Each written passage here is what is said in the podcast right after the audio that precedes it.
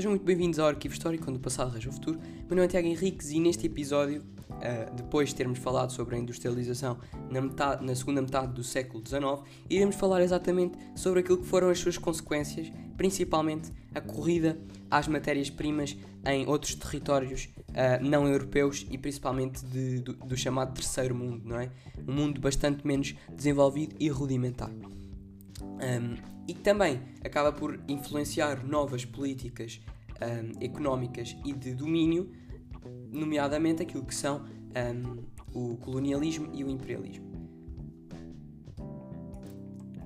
Podemos dizer assim que alguns dos fatores que contribuíram para acentuar estas formas de domínio e dependência, ou seja, percebendo que um, a exigência das próprias indústrias que, de que falámos no episódio passado, acabam por estar associadas muito àquilo que são um, as matérias-primas que acabam por chegar de outras zonas do mundo um, para estes países desenvolvidos.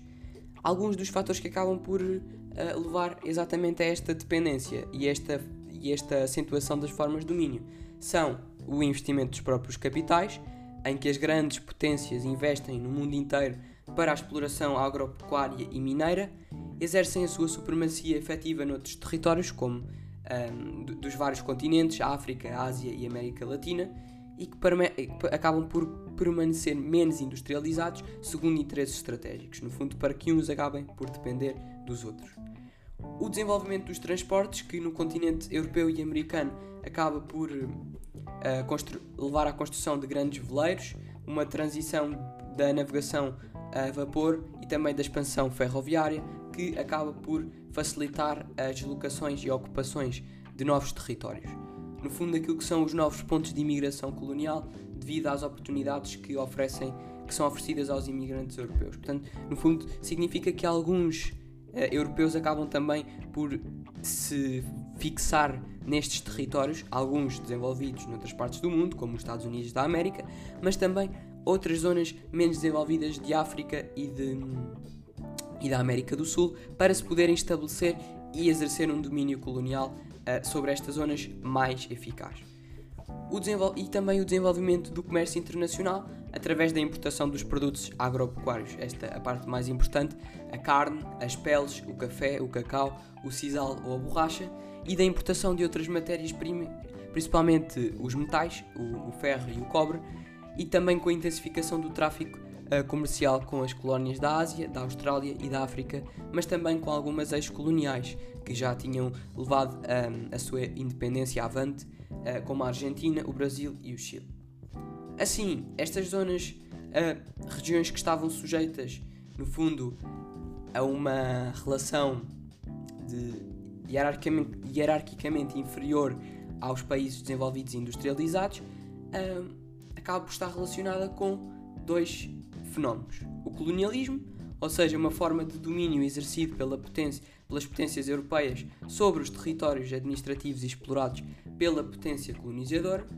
As colónias, que acabam por ser, um, e em que há uma diferenciação entre as colónias, que são fornecedoras da matéria-prima mais barata, e os mercados de escoamento de produtos industriais, e a metrópole, ou os países desenvolvidos, que acabam por requerer estes, um, estas matérias-primas e também por mandar os produtos excedentes. E o imperialismo, que acaba por ser uma política de domínio das potências europeias e industriais sobre povos e territórios e que se expande a sua área de influência e de comércio associado ou não a impérios coloniais. Podemos dizer que, a partir das décadas de 70 e 80 do século XIX, todos os países, no geral, um, europeus e de, de maior relevância económica acabaram por apostar exatamente neste tipo de políticas, levando assim um, à iniciativa dos Estados de realização de diversas expedições militares e reconhecimento científico e geográfico de zonas, uh, por exemplo, do interior do continente africano que não, não tinham sido ainda exploradas. Um, e a necessidade exatamente de estabelecer regras na competição imperialista com a realização da Conferência de Berlim em 1884, na qual se dá a partilha de África, no fundo, e que acaba por ser depois um dos, um, dos, dos, motores da, da Primeira Guerra Mundial, de que falaremos mais tarde. As principais decisões que foram tomadas nesse, neste, nesta conferência foram exatamente o direito em que o direito histórico da ocupação, ou seja, que era relativo aos países que tinham descoberto primeiro o território, foi substituído pelo direito de ocupação efetiva, ou seja, a conquista e a organização do território. Foram traçadas fronteiras arbitrárias sem ter em conta a organização dos povos que já habitavam estes territórios.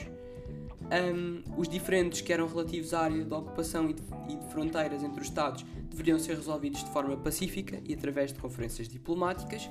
Estabelece-se a liberdade de comércio na bacia da foz dos rios Níger e Zaire, regiões de escoamento de produtos coloniais no interior, um, centro e sul de África, e acaba por regular o direito internacional colonial na medida em que estabelece o princípio da desigualdade entre colonizadores e colonizados. No fundo, aqui, não propriamente um direito muito uh, igual, muito respeitador dos direitos humanos, uh, com estatutos diferentes. No fundo, exatamente consolidando esta, esta,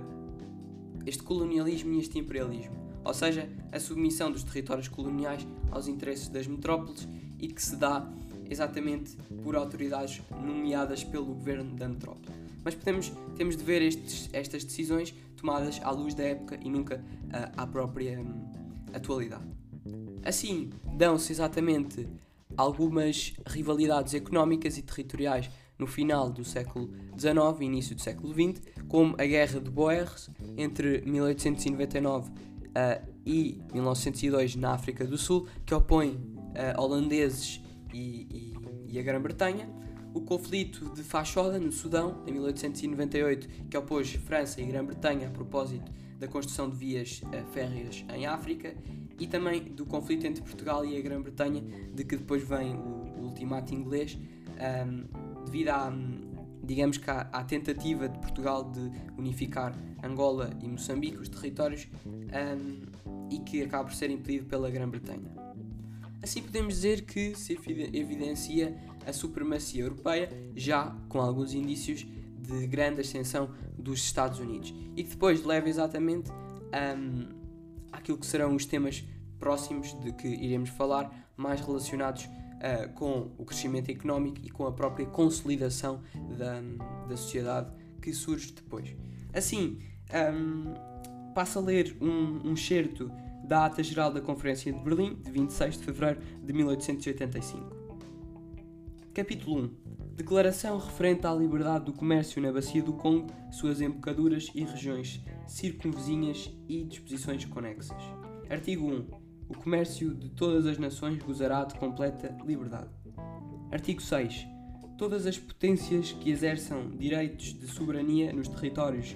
comprometem-se a velar pela conservação das populações e pela melhoria das suas condições morais e materiais de existência. Capítulo 6 Declaração referente às condições essenciais a serem preenchidas para, um, para que ocupações novas nas costas do continente africano sejam consideradas efetivas. As potências signatárias reconheceram reconhecem a obrigação de assegurar, nos territórios ocupados por elas, nas costas do continente africano, a existência de uma autoridade capaz de fazer respeitar os direitos adquiridos e, eventualmente, a liberdade do comércio, nas condições em que esta for estipulada. No fundo, aqui, voltando ao artigo 6, que fala exatamente sobre a melhoria das condições, em que vemos aqui que há um, uma melhoria estratégica, no fundo, não propriamente para, para o desenvolvimento das populações, mas exatamente para um, impor o domínio económico e também um pouco cultural.